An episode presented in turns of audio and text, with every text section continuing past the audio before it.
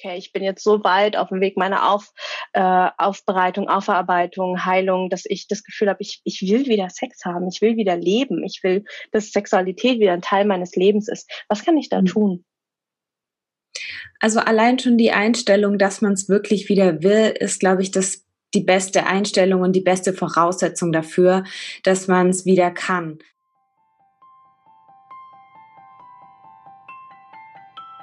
Hi und herzlich willkommen zum Survivor Queen Podcast, der Podcast für Opfer, Betroffene und Überlebende von sexualisierter Gewalt.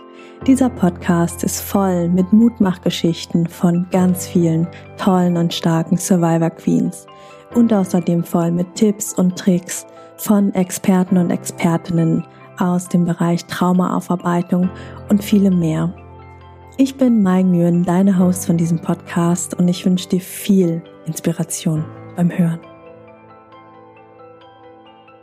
Einen schönen, liebevollen und lustvollen Zugang zur eigenen Sexualität finden als Survivor Queen. Ist das möglich? Ja, sagt Claudia Elisabeth Huber. Sie ist Se Sexpsychologin und wird uns in dieser Doppelfolge ganz, ganz viel darüber erzählen, Informationen, Tipps geben und Inspirationen geben, wie das möglich ist. Hi und herzlich willkommen zu einer neuen Podcast-Folge. Diese Podcast-Folge könnt ihr übrigens auch sehen. Also wenn ihr Lust habt, uns nicht nur zu hören, sondern auch zu sehen, dann klickt gerne in die Show Notes rein und dann dürft ihr der Claudia und mir auch beim Quatschen zuschauen. ich habe heute, wie ihr schon hört und vielleicht auch schon seht, einen Gast bei mir zu Besuch da, die Claudia Elisabeth Huber. Hallo Claudia, schön, dass du da bist. Hi Mai, ich freue mich. Ja, ich mich auch mega. Es ist so cool. Claudia ist auch wieder einer dieser Herzensmenschen, die ich ähm, irgendwie auf Social Media aufgegabelt habe.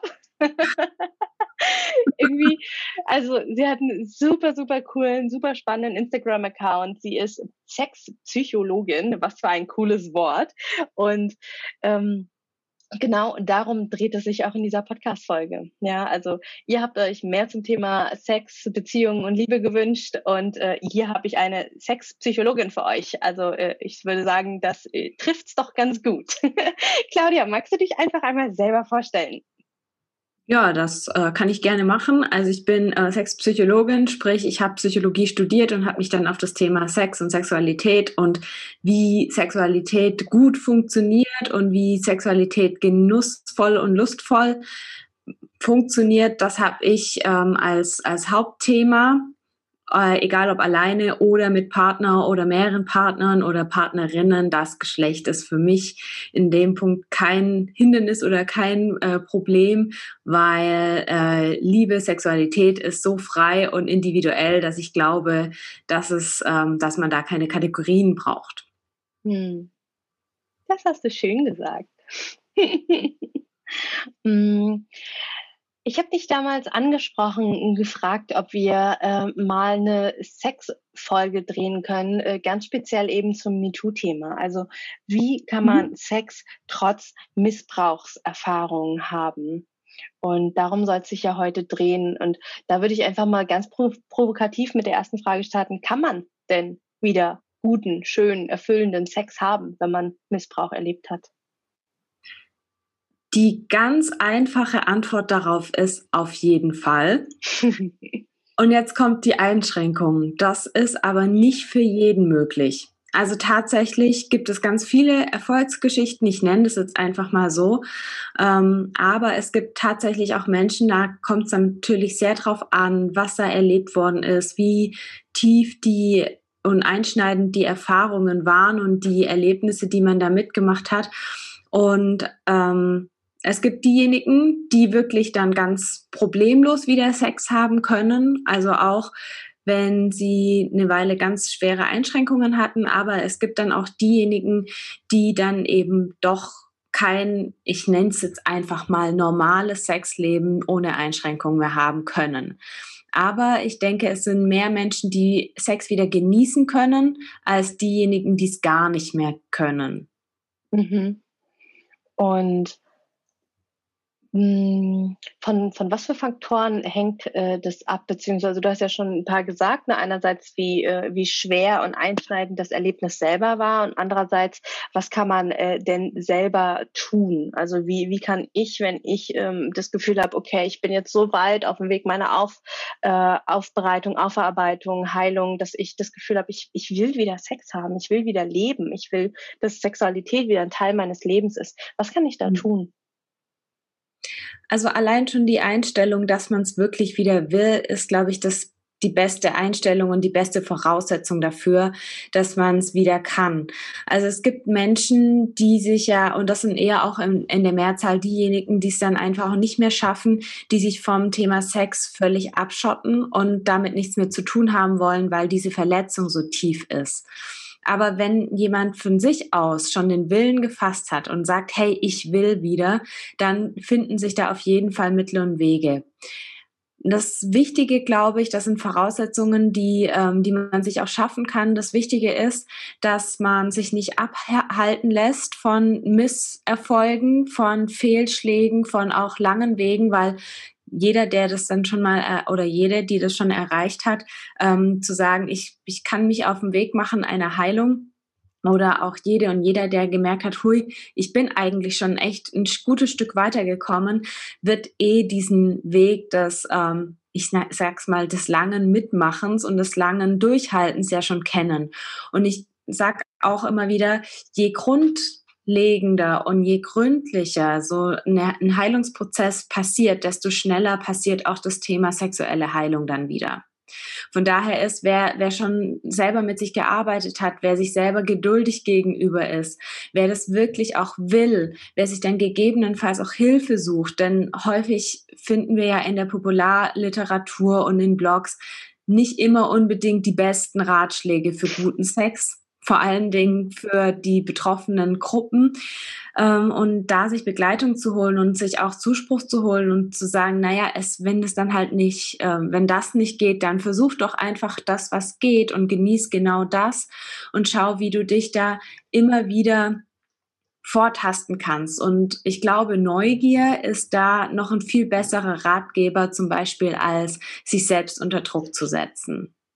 Hm, das ist schön, ja ich finde Neugier ist auch so ein so ein super wichtiges Gefühl. Also gerade auch auf dem Weg der Heilung ist so, ich habe immer das Gefühl, so in der ersten Phase, ne, wo es erstmal irgendwie darum geht, anzuerkennen, okay, mir ist das passiert und ähm, ich, ich bin da, wo ich bin, ich bin zum Opfer gemacht worden. Das ist jetzt gerade erstmal scheiße. Ähm, da ist einfach so ganz viel, ne, vorherrschendes Gefühl, Angst und auch, ähm, und auch gerade, ne, wenn man dann auf speziell sich Sex anschaut, ich habe Angst vor Sex, das ist, oh, was ist, wenn es wieder doof wird und so. Und sobald man aber auf dem Weg der Heilung ist, so ich, ich nenne es immer die Phase zwei, die betroffenen Phase, wo man nicht mehr uh, so richtig im Opfersein drin ist, sondern schon ähm, mit einer Metaperspektive draufschauen kann, ähm, dann kommt da ganz viel Neugierde mit, hm, wie wären das, wenn? Und ich habe zwar Sorge, das, aber es interessiert mich schon, es reizt mich schon. Und äh, das ist, ja, ich finde, Neugier ist so das Heilungsgefühl.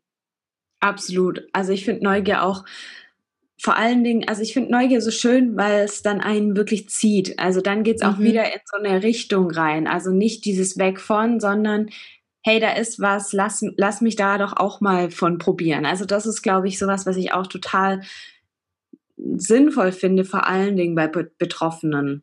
Mhm. Mm, Du hast gerade davon gesprochen, dass man wenig Tipps in Popularliteratur bekommt. Gibt es denn auch andere Literatur, andere Ressourcen, wo man sich, ähm, ja, ich sag mal, eher hilfreichere und sinnvollere Tipps holen kann für Betroffene?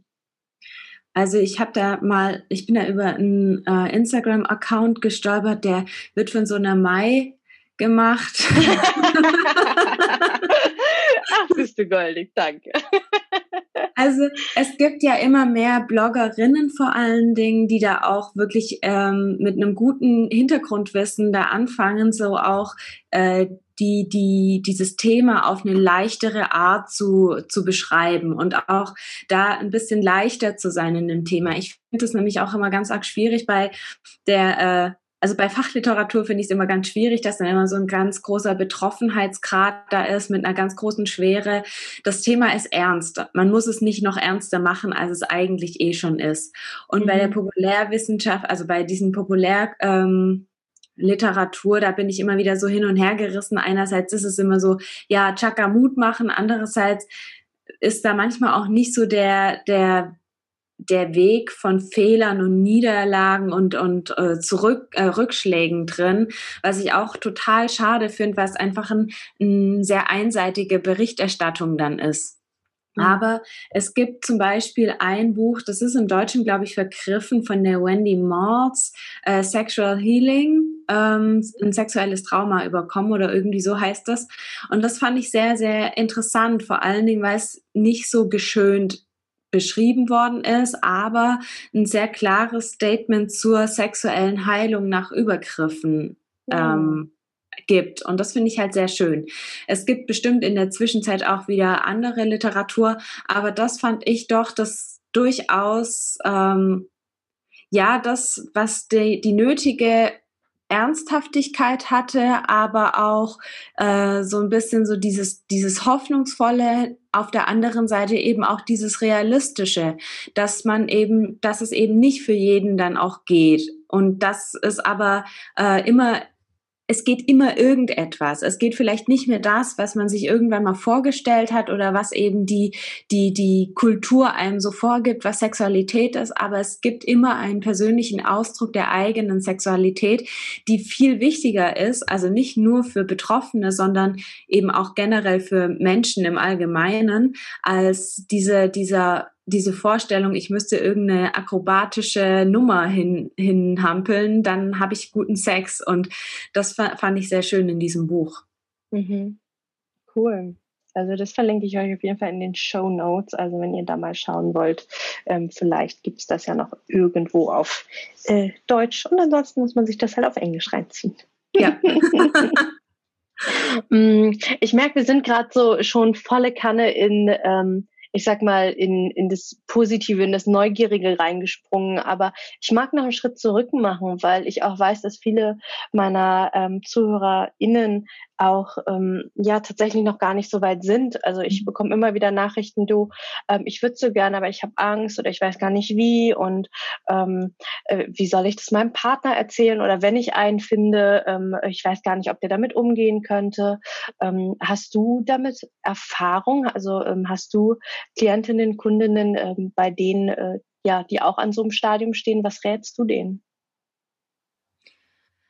Tatsächlich ähm, habe ich mit solchen Kundinnen vor allen Dingen während meiner Wildwasserzeit ähm, viel Zeit verbracht und auch jetzt sind immer wieder Kundinnen da, bei denen, also Kunden weniger, aber Kundinnen, die darüber sprechen, dass sie wirklich ihre Sexualität dass sie einfach Hürden hinter sich lassen wollen, weil meistens sind es so äh, gewisse Hürden, die dann irgendwann aufploppen. Das eine ist zum Beispiel, wenn sie schon mal Sexualität haben, dass sie sagen, gewisse Praktiken funktionieren nicht oder da trauen sie sich nicht hin und da machen sie einen radikalen Block und da reden sie aber nicht mit ihren Partnern darüber, was, warum und auch wenn, wenn Frauen oder auch Männer vor diesem also eigentlich bin ich für mich in Ordnung in der Hinsicht, dass es in Ordnung ist. Ich will aber wirklich für mich selber Sexualität entdecken wieder, dass da ein ganz großes, äh, eine Hilflosigkeit ist im Sinne von, wie taste ich mich da vor? Mhm. Und das ist immer, finde ich, ein sehr individueller Prozess von der, wenn man jetzt ein ganz ich nenne es jetzt einfach mal so ein, wenn man einen Standardprozess machen würde, wäre es erstmal so, dass ich ähm, empfehle, den eigenen Körper überhaupt wieder in, in Besitz zu nehmen, sage ich mal. Mhm. Das heißt, sich mit dem eigenen Körper zu befassen und zwar nicht nur mit den schönen Teilen, die man eh schon den ganzen Tag sieht, sondern eben auch mit den Dingen, die einem irgendwie gefährlich oder ungeheuerlich oder eklig oder was auch immer ähm, wie, die, die, wie, die man so wahrnimmt, dass man sich mit denen auch auseinandersetzt. Und zwar empfehle ich dann eher an Tagen, wo es einem besser geht, das zu tun, als ähm, wenn man jetzt eh schon in einem Loch drin ist und es einem an dem Tag nicht so gut geht. Wenn man dann sich so durch solche Übungen durchpeitscht, finde ich das nicht so sonderlich zuträglich. In Situationen, wo es einem besser geht, dann kann man, dann empfindet man manchmal seinen Körper und auch diese, diese Angst und diese Ekelschwellen manchmal nicht so hoch. Und sich da nicht ähm, zu pushen, sondern einfach neugierig zu sein, hey, ich guck mal, wie weit ich mich heute traue. Ich guck mhm. mal, ob ich es heute hinbekomme, meine Vulva im Spiegel anzugucken. Oder ich schaue mal, ob ich dann heute lieber nicht hingucke, aber meine Handfläche ganz entspannt auf meiner Vulva ruhen lasse und mal spüren, wie sie es anfühlt und schauen, ob das jetzt tatsächlich sich gut anfühlt, gar nicht anfühlt, ob ich das Gefühl habe, ich raste gleich aus oder ähm, ob Angst hochkommt oder was auch immer. Und je nachdem, wie stabil man in sich selber ist, kann man solche Sachen natürlich auch immer alleine machen, ohne irgendeine Anleitung oder so. Wenn man sich nicht so sicher ist, dann hilft es zumindest jemand im Back, im Backend zu haben, der dann einfach irgendwie sagt, ja, das ist in Ordnung und wenn deine Emotionen so kommen, dann kommen die so, das passt schon. Ähm, du weißt ja, wie du dich dann wieder stabilisieren kannst mit den Reorientierungsübungen zum Beispiel oder dass man dann halt sagt, okay, ich unterbreche das jetzt ganz bewusst, sich ganz langsam wieder aus dieser Situation rausholt und dann irgendwas Schönes macht oder sich Settings kreieren, wie es einfacher einfacher geht. Also solche Dinge sind natürlich schon gut. Dann gibt's aber so eine Sache, und das ist wirklich ähm, eine schwierigere Angelegenheit, wenn Menschen ein Erlebnis hatten, das einfach mit einer mit Selbstberührung zu tun hatte, also dass der Missbrauch in, in einer Selbstberührungssituation passiert ist, dann braucht es nochmal eine ganz andere Strategie, da hinzugucken. Und das ist mhm. eben was, das auf jeden Fall begleitet gehört, weil die Menschen da alleine zu lassen, ist ganz arg schwierig. Also sexuelle Heilung kann in dem Fall wirklich nur durch Begleitung stattfinden, weil der Mensch das war, der es kaputt gemacht hat und ein anderer Mensch eben auch die Sicherheit geben kann, hey, das ist, das ist trotzdem gut, das ist, ist schön, das ist, das ist richtig, dass da diese Gefühle kommen. Und mhm. dementsprechend mhm. empfehle ich da eher vorsichtig mit umzugehen und ähm, zu gucken, wie stabil fühle ich mich und auch das Thema Partnerschaft. Also muss ich das meinem Partner sagen? Natürlich ist das ist da immer so dieses Ideal der kompletten Ehrlichkeit, aber ähm, vertraust du deinem Partner so, dass du das an, also dass du das möchtest und auch da dein Partner kann ja nicht, kann ja keine Reaktion geben, bevor du ihm ein Signal gibst. Ja. Mhm. Also sowas wie, ähm, ja, ich möchte meinen Partner schützen. Es ist nett, das ist ehrenvoll, aber wer schützt denn dann dich, wenn dein Partner zum Beispiel echt dringend Sex möchte und du einfach noch nicht an dem Punkt bist, ganz klar Nein zu sagen zum Beispiel. Mhm. Ja. Und das ist, deswegen sage ich so, ich glaube, man muss den Partner nicht schützen. Man muss dem Partner nicht erzählen, was genau vorgefallen ist, finde ich, aber man kann einfach sagen, du hör mal zu, ich habe da meine Geschichte, ich bin da dran. Hm. Ja, das finde ich schön. Wow. Ähm, jetzt bin ich gerade am Sortieren. Genau, ähm, im, im Prinzip hast du es ja auch gerade schon angedeutet, also vom Körper entdecken, äh, kennenlernen, beobachten, ähm, auch hin ähm, zur Masturbation, ne? also Selbstbefriedigung als Frau. Ähm, das ist ja auch witzigerweise ja immer noch mega das Tabuthema. Also es kommt zwar immer mehr, äh, mehr, ähm, ich sag mal, auch durch Social Media, durch Bloggerinnen, auch durch dich. Ich finde dein Insta so cool. Also ich habe gerade gestern noch das eine Bild äh, gesehen, wo du, äh, wo du so eine Vulva und einen Penis in der Hand hältst und ich habe es einfach so gefeiert, wo du den da Augen aufgeklebt hast. Das finde ich einfach so cool, weil es einfach ähm, ja, es, es, es nimmt einfach erstmal ein Stigma, ein Tabu raus. Und ähm, ja, deswegen ganz platt einfach die Frage, ähm, hast du, hast du Tipps, ähm, wie, wie, wie macht Frau Selbstbefriedigung? Wie funktioniert das? Was braucht sie für nur Finger? Gibt es irgendwelche Spielzeuge, irgendwas, wo du sagst, das hilft, das macht es einfacher, gerade wenn, ja, wenn Frau noch sehr wenig Erfahrung hat? Also es kommt auch immer auch ein bisschen auf den Hintergrund der Frau an. Mhm persönlich finde ich es immer wichtig, also egal ob jetzt mit oder ohne ähm, Missbrauchserfahrung im Hintergrund, finde ich es immer wichtig, dass Frau erstmal ihren Körper mit den Fingern erkundet. Das macht nochmal ein anderes Bild im Gehirn. Also wir haben eine andere Rep Repräsentation im Gehirn von unserem Genitalbereich, äußerlich und innerlich, wenn wir mit unseren Händen vorgehen. Ähm, denn wenn jetzt ein Vibrator oder ein Dildo oder sonst irgendwas, das man da so haben kann, ähm, das macht irgendwie ein anderes Körpergefühl und wir bekommen sehr wenig Feedback. Also nur weil wir damit irgendwas, ich sag's jetzt mal lapidar, rumstochern, ähm, heißt es noch lange nicht, dass wir da irgendwie was entsprechend lernen in unserem Gehirn, außer zum Beispiel mh, Latex oder Gummi oder aus äh, oder Silikon fühlt sich so und so an, im Zweifel eben nach nichts. Ja, und äh, dementsprechend ist es da auch ganz wichtig zu gucken, wie weit bin ich da schon, habe ich da überhaupt ein Gefühl dafür und kann ich mir das zutrauen? Wenn Frauen Dildos und so benutzen wollen und Vibratoren, dann empfehle ich erstmal, wenn sie sowas möchten, weil sie sich nicht trauen, mit ihren eigenen Händen an ihr eigenes Geschlecht ranzugehen, dann bin ich eher so die, die, der Fan davon, geh wirklich in einen Sexshop, also in einen guten Sexshop, jetzt nicht unbedingt den siffigsten Milieuladen. Ne? Das ist jetzt nicht unbedingt das, wo ich dann hingehen würde, sondern es gibt ja mittlerweile echt schöne Konzepte von, von Erotik-Stores.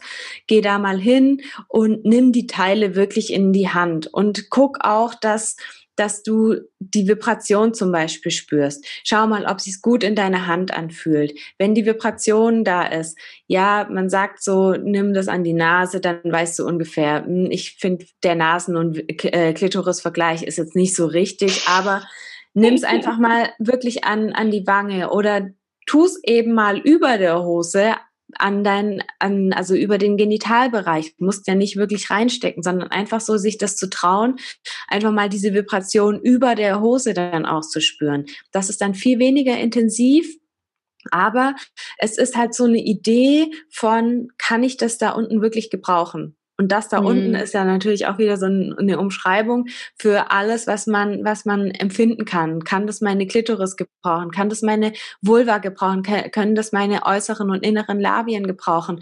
Kann ich das für mich an meinem Damm spüren? Ja, das sind ja alles so erogene Zonen, die man sich dann nach und nach damit erschließen kann.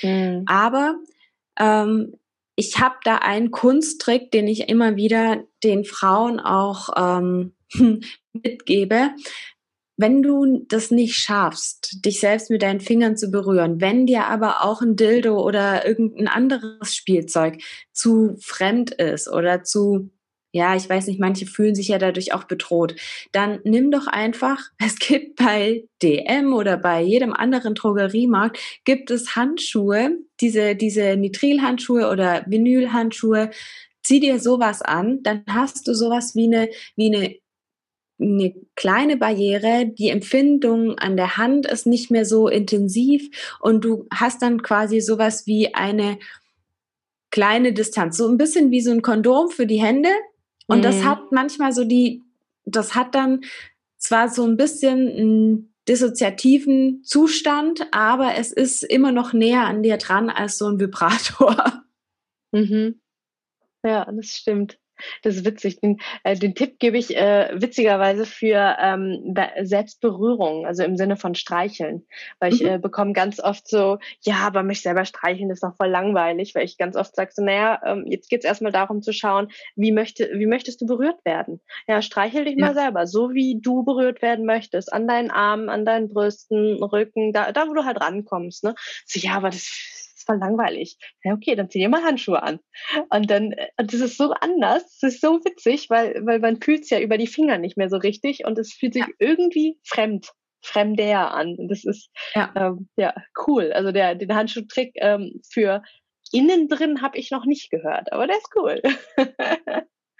Ja, also das ist, ist ja auch nicht nur für, für innen drin, sondern mhm. es ist halt vor allen Dingen auch, ähm, weil die Vulva ja für viele Frauen ein ganz großer Triggerbereich ist. Mhm. Also mhm. da passiert ja alles Mögliche. Also von, von äh, wirkliche Angstausbrüche über ich schlafe spontan ein, wenn mich jemand an der Vulva berührt, habe ich ja alles schon äh, mitbekommen. Und so kriegt man ja auch wirklich diese Distanzierung hin die dann aber nicht so fremd ist, dass es dann, dass dieser Übertrag ohne Handschuh dann nicht funktionieren könnte. Also deswegen finde ich das ganz gut.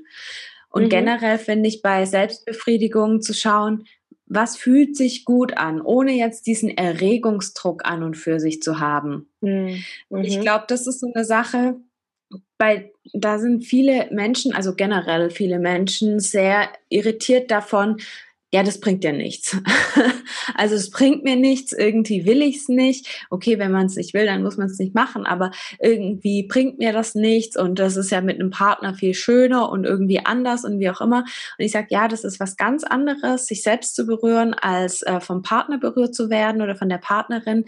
Und dennoch ähm, ist da eine anderen, ist da ein anderer Rahmen möglich. Alleine schon, weil die eigene, das eigene Tempo, die eigene zeitliche äh, Verfügbarkeit für sich selber ist was anderes. Die Aufmerksamkeit ist eine andere. Und dementsprechend bin ich irgendwie so ein ganz arg großer Fan von Selbstbefriedigung. Mhm. Ja, kann ich gut verstehen. Also bin ich auch, also gebe ich so auch immer, immer wieder bei mir in den Coachings durch, weil es einfach, es macht einen Unterschied einen ganz großen. Ja. Mm. Du hast vorhin schon kurz das, äh, das Wort Dissoziation benutzt, deswegen mag ich da auch gerade nochmal reingehen. Ähm, ich bekomme äh, immer wieder auch Fragen gestellt, ähm, ähm, ja, wie, wie man damit umgeht, wenn man dann zum Beispiel, wenn man mit wem anders in Kontakt ist. Ähm, wobei tatsächlich eine äh, Followerin sogar auch äh, auf unsere Mini-Umfrage geantwortet hatte, dass sie sogar bei der Masturbation Flashbacks bekommt.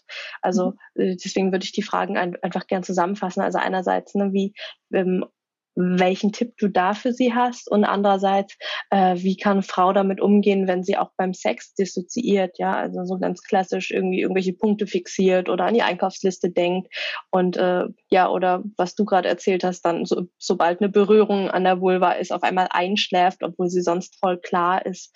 Ähm, einerseits, was passiert dort? Also da vielleicht nochmal so, ähm, so ähm, ja, dein, dein Psychologiewissen und andererseits, wie, wie kann Frau damit umgehen? Also bei der Dissoziations- und bei der ähm, Flashback-Forschung, da gibt es ja ganz viele neurologische Geschichten, die da vor sich gehen. Deswegen ist ja in der, also zumindest eine Schule der Traumatherapie sagt, wir versuchen Dissoziat Dissoziation und Flashback möglichst zu vermeiden, ähm, damit dieses, also das liegt an, dem, an der Gehirnstruktur, dass der Hippocampus eigentlich dafür verantwortlich ist, ähm, emotionale Erlebnisse abzulegen. Also ich sag mal, es ist so der Buchhalter. Wenn du in die Bibliothek gingst früher, heutzutage weiß ich das nicht mehr, ob es sowas noch so gibt, ähm, dann gibst du dieses Buch zurück und dieser Bibliothekar räumt das Zeug zurück in die Schränke, wo es hingehört. Und bei äh, Flashbacks oder traumatischen Erlebnissen ist es so, dass es quasi, dass dieser Buchhalter das Ding einfach nicht wegräumt, weshalb das immer wieder auch das Nervensystem so anfeuert, als wäre das quasi jetzt gerade. Dementsprechend ist es wichtig, eher so eine, so eine Sensibilität dafür zu bekommen, ähm, zu gucken, wann bahnt sich das an? Was sind meine Muster? Wie bahnt sich sowas tatsächlich an? Und was muss ich tun, um dann doch da zu bleiben? Das heißt eigentlich, um sowas tatsächlich gut machen zu können, auch in der Sexualität, sollte man seine eigenen Reorientierungen und seine Reorientierungsübungen sehr gut beherrschen. Also so Sachen wie, äh, wo bin ich, wie heiße ich, welches Jahr ist es, was sehe ich, was fühle ich, was höre ich, was schmecke ich. Also das sind ja so Dinge, die ganz wichtig sind, um sich jetzt im Hier und Jetzt zu ankern. Jetzt kommen wir zu der Situation, dass ähm, man wieder anfangen möchte, Sex zu haben und manchmal hat man ja auch nicht ganz bewusst, äh, welche Trigger es gab, also oder man weiß nicht genau, was daran mich jetzt gerade triggert, dann ist es einfach wichtig zu gucken, ähm, wie habe ich mein, also wirklich auf sich selber zu gucken und wo habe ich noch Gefühl? Geht mein Gefühl weg? Und so weiter und so weiter. Natürlich ist es so, dass viele den, den, den Flow, den es im Sex eben auch gibt, mit dieser Dissoziation manchmal verwechseln tatsächlich, weil sich das meistens, also weil sich das irgendwie wie weggebeamt manchmal anfühlt. Mm, mhm. Wie geht man also damit um? Also wenn man sich gerade ganz neu rantastet, wirklich langsam machen und da kann ich nicht, äh, kann ich nicht mehr als zur wirklichen Langsamkeit auffordern und zu einem ganz bewussten Vorgehen. Weil es ist nicht so, dass, ähm, dass Flashbacks oder dass sich, also Flashbacks schon, aber dass sich Dissoziationen von jetzt auf nachher einstellen. Es gibt paar Sekunden, die immer dazwischen sind, die wir merken. Da wird's unschwindlig, da kommt irgendwie eine, ein komisches Gefühl im Bauch hoch, da fängt man an, äh, Dinge wieder zu riechen oder sonst irgendwas. Also jeder hat ja so seine eigenen Schritte, wie, wie er oder sie dann wieder in so ein Flashback oder in so, ein, ähm, in, in so eine Dissoziation reinrutscht. Und mhm. spätestens dann, wenn man merkt, oh, ich denke schon wieder an die ähm, an die, an die Einkaufsliste zum Beispiel. Was passiert denn jetzt gerade? Wo bin ich jetzt gerade? Ist irgendwas gerade unangenehm? Oder mhm. bin ich jetzt gerade tierisch gelangweilt? Das kann es ja auch sein. Ja. Mhm. Ähm, nicht jedes, ich gehe meine Einkaufsliste durch, ist, äh, ist, ein, ist, ist eine Dissoziation. Das kann einfach auch nur eine sinnvollere Zeitnutzung sein. Aber dann ist es auch, ja, aber dann ist es auch so ein Signal, zu sich selber zu stehen und zu sagen, okay, das ist jetzt einfach gerade echt nicht das, was ich möchte. Mhm. Also von daher, wenn man merkt, dass man gerade weggeht oder wenn man merkt, man ist gerade irgendwie wieder angetriggert, dann ist es halt einfach schon die Frage, muss man diese Praktik wiederholen? Ist es eine gewisse Stellung? Ist es eine gewisse Berührung? Ist es eine, ähm, ist es ein, überhaupt die sexuelle Erregung? Ist es sind es Geräusche? Weil manchmal kann man über solche Dinge, wenn man dann darüber nachdenkt, ähm, entweder das Vermeiden erstmal oder darauf sich wappnen, dass es ein, dass man genau für diese Momente anfängt, ähm, darüber bewusst zu sein, jetzt ist es aber diese Person, jetzt ist es aber die, das ist meine Hand, die mich da so anfasst und so weiter und so weiter, dass man wirklich sich selber achtsam auch in diesem Prozess begleiten kann. Hm, super schön. Und da sind wir schon bei einem anderen großen Thema, den Neins. Ähm, wie setze ich denn ein Nein? Wie setze ich denn eine Grenze? Ähm, das ist so, ich meine, klar, das ist so das Thema ja auch bei ja. Missbrauch. Ne? Da, da hat ja der Organismus einmal es nicht geschafft und dann ähm, ist da natürlich auch ein Trauma auf dem Nein setzen drauf. Was hast du da für. Tipps? Also erstmal möchte ich dafür alle eine Lanze brechen, die manchmal einfach nicht Nein sagen. Mhm das passiert, glaube ich, echt vielen Menschen, egal ob sie eine traumatische Erfahrung haben oder nicht. Von daher möchte ich da auch gerade denjenigen mit oder derjenigen mit traumatischem Hintergrund auch sagen, hey, auch wenn du es jetzt gerade nicht geschafft hast, mach dich dafür nicht fertig. Das passiert so häufig. Es ist zwar nicht immer cool, aber tatsächlich gibt es ja zwischen einem ganz krassen Nein und einem ganz krassen Ja auch immer so Graubereiche. Und zwischen denen pendeln wir halt immer jeder dauernd. Also das ist einfach was ganz, ganz, ganz Natürliches und was ganz Normales.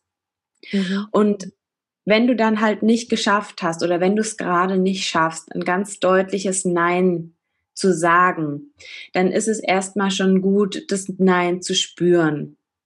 Also es geht erstmal darum, ein, ein, dieses Nein überhaupt wahrzunehmen, weil ob du es dann über die Lippen bringst oder nicht, das hat so viele andere Komponenten noch. Ähm, und wenn du dieses Nein wahrnimmst, dann dann nimm es erstmal ernst. Wenn du es dann schaffst, das zu äußern in irgendeiner Form, dann ist es wirklich, wirklich, wirklich gut. Wenn du es aber gerade nicht schaffst, dann sei nicht böse mit dir. Dann guck einfach, dass du, dass du für dich sagst, okay, das habe ich dieses Mal nicht geschafft. Scheiße, das tat jetzt wieder weh. Ja, also für, für einen selber. Ähm, aber ähm, ich glaube, es gibt halt so bestimmte Situationen, die es uns schwerer machen, Nein zu sagen. Also beispielsweise, wenn man dann, ähm, manche, manche möchten nicht umarmt werden. Ich, ich mache das jetzt an, an einem ganz niederschwelligen Beispiel. Manche Menschen möchten einfach nicht umarmt werden, weil diese Umarmung auch ein Trigger sein kann. Also ich hatte mal eine Klientin, äh, die wollte auch keinen Händedruck und ähm, Sie hat mir dann auch erzählt, dass bei ihr im Freundeskreis diese Umarmungen und Bussi total in Mode gekommen sind und für sie das dann irgendwann ein Spießrutenlauf war, irgendwo hinzukommen, weil sie dauernd umarmt worden ist, aber ihre Schultern eben ein Triggerpunkt für sie waren. Mhm. Und dann habe ich halt, äh, dann ist es so, du kannst diese Begrüßungen nicht vermeiden, außer du vermeidest diesen Freundeskreis. Aber du kannst sagen, hey, hör mal zu, äh, nichts gegen dich, ich mag Umarmungen einfach nicht. Und zwar bevor die Person schon so weit nah dran ist, dass du sagst, sondern einfach, wenn du hinkommst, vielleicht kommst du später hin und sagst, hey, hi, begrüß die Menschen so, wie du sie begrüßen willst. Wenn du dann später kommst, dann ist es so, dann kannst du halt auch sagen, hey, hi, ich sag mal hi in die Runde. Oder du bleibst halt auf Distanz und hilfst, also trainierst deinen Körper zu gucken, wie kann ich am einfachsten Nein sagen? Kannst du es mit einer Handbewegung? Kannst du es, indem du wegrutscht? Kannst du es, indem du Nein sagst oder den Kopf schüttelst? Kannst du es über die Mimik? Wie kannst du es am einfachsten? Hm. Oder auch, wenn dein Partner, deine Partnerin irgendwie ein bisschen, also mehr Sex will als du und ihr, es ist irgendwie schon Usus zwischen euch, dass ihr Sex habt, aber du eigentlich keine Lust hast, ähm, dann versuch einfach zu herauszufinden, wie du für dich Nein sagst. Mhm. Und das ist, das kann total unterschiedlich sein. Und da darf man auch echt ausprobieren und vor allen Dingen nicht böse sein, wenn man es dann doch mal nicht hinbekommt. Ja, das ist was ganz Wichtiges. Das braucht Training. Hm. Oh, das finde ich schön. Das ist ein super, super spielerischer Ansatz auch. So, das ist so das, was ich ja auch liebe, wo ich immer sage, so, hey, alles andere macht keinen Sinn. Also jedes Mal irgendwie, ne, die Peitsche auf dem Rücken, wird schon wieder nicht geschafft. Ich Idiotin. Oh, jetzt habe ich schon wieder nicht. Und das finde ich, hat eine ganz, ganz große Leichtigkeit. Danke dir für den Input. Super cool. Ja, vor allen Dingen dieses Selbstgeißeln, das vertieft ja diese Überzeugung, man ist Opfer noch mhm. mehr. Ja. Also war jetzt einfach mal Opfer, das ist halt dann einfach so gewesen, aber wenn man irgendwann an, das, an den Punkt kommen will, das Ding abzuhaken, ist es nicht so sonderlich förderlich, wenn man dann ständig sagt, oh, ich bin traumatisiert worden und deswegen habe ich das jetzt wieder nicht geschafft. Das macht ja was mit einem. Also von daher lieber zu sagen, okay, ich trainiere gerade wieder so ein ganz, für mich ganz normales Leben zu bekommen. Und ja, das ist furchtbar schwierig manchmal. Manchmal mm ist es einfacher und manchmal ist es richtig, richtig hart. Aber wenn ich das möchte, dann darf ich auch dieses Selbstverständnis des Opfers irgendwann mal auch hinter mir lassen. Ja.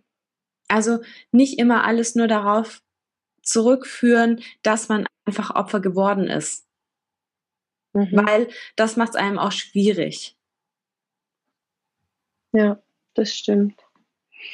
Mm, ich habe noch ähm, einen Kommentar von einer Followerin, den ich ganz spannend fand, äh, zum Thema Masturbation, dass sie, äh, wenn sie depressive Phasen hat, sie keinen Bezug zu ihrem Körper hat und deswegen in der Zeit nicht masturbiert, schrägstrich nicht masturbieren kann.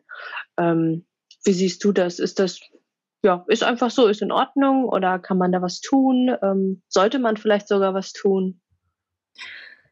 Also es ist ein ziemlich verbreitetes Phänomen, dass wenn Menschen depressive Phasen haben oder Verstimmungen haben, sogar Depressionen haben, dass da das Lustgefühl sowieso unterbunden ist.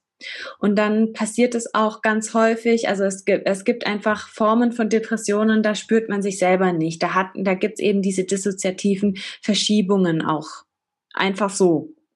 Und wenn man dann eh keinen Bezug zu seinem Körper hat, dann können die einen über sowas wie eine Masturbation oder sich selber ganz bewusst berühren oder eine Therapiedecke, die ziemlich schwer ist oder zum Beispiel ähm, im, beim, im Schwimmbad, wenn das Wasser dann um einen herum ist und man so an so eine Massagedüse rangeht, bekommen die Menschen wieder so ein Gespür für den Körper, kommen wieder in den Körper rein. Mhm. Aber wenn man eh schon weiß, dass wenn man in depressiven Phasen kaum Körpergefühl hat und das vielleicht auch nicht ähm, und das dann auch nicht genießen kann, dann warum sollte man das dann tun? Also mhm. da, da stehe ich jetzt nicht so da und sage, oh, das ist aber ganz schlecht, das ist voll, voll, voll symptomatisch, sondern da gehört eher dann die Depression behandelt in meinen Augen und äh, mit der Depression umgegangen und dann schaut, kann man schauen, ob das Körpergefühl so wieder der, der, der Faden in, aus dieser Depression oder diesem depressiven Gefühl raus ist oder eben es ist ein Symptom und dann ist es, dann, dann ist es einfach so. Das war's mit dem ersten Teil des Interviews mit Claudia. Ich hoffe, du hast schon viel mitnehmen können. Im zweiten Teil werden wir nochmal ganz speziell über Partnerinnenschaft sprechen. Wie kannst du auch in einer Partnerinnenschaft eine erfüllte Sexualität leben? Außerdem sprechen wir über Spezialthemen wie Slow Sex und Sexual Bodywork. Freu dich auf eine schöne zweite Folge übermorgen. Wenn dir gefällt, was Claudia tut, ähm, ihre Art dir gefällt, dann schau total gern mal auf ihrer Webseite Seite, auf ihrem Instagram-Account vorbei. Alles in den Show Notes für dich verlinkt. Hey, schön, dass du die Folge bis zum Ende gehört hast. Wenn sie dir gefallen hat, lass mir doch total gerne eine 5-Sterne-Bewertung bei Spotify und oder Apple Podcasts da. Damit hilfst du, dass dieser Podcast noch viel mehr Menschen ausgespielt wird. Und wenn du keine Folgen mehr verpassen magst, klick einfach auf Folgen und dann bekommst du immer alle zwei Wochen montags eine Benachrichtigung von deinem Handy, von deiner App, dass eine neue Folge da ist. Alle zwei Wochen montags erscheint die Folge, außer es ist eine Doppelfolge. Dann gibt es den zweiten Teil, zwei Tage später am Mittwoch. Und wenn du dich mehr zum Thema Trauma und Traumaaufarbeitung einlesen magst, dann lad dir doch total gerne mein E-Book runter. Das findest du kostenlos in den Show Notes. Da sind auch alle anderen Links, über die wir hier in der Podcast-Folge gesprochen haben. Ich freue mich, wenn wir uns in der nächsten Folge wieder hören. Bis ganz bald, deine Mai. Ciao.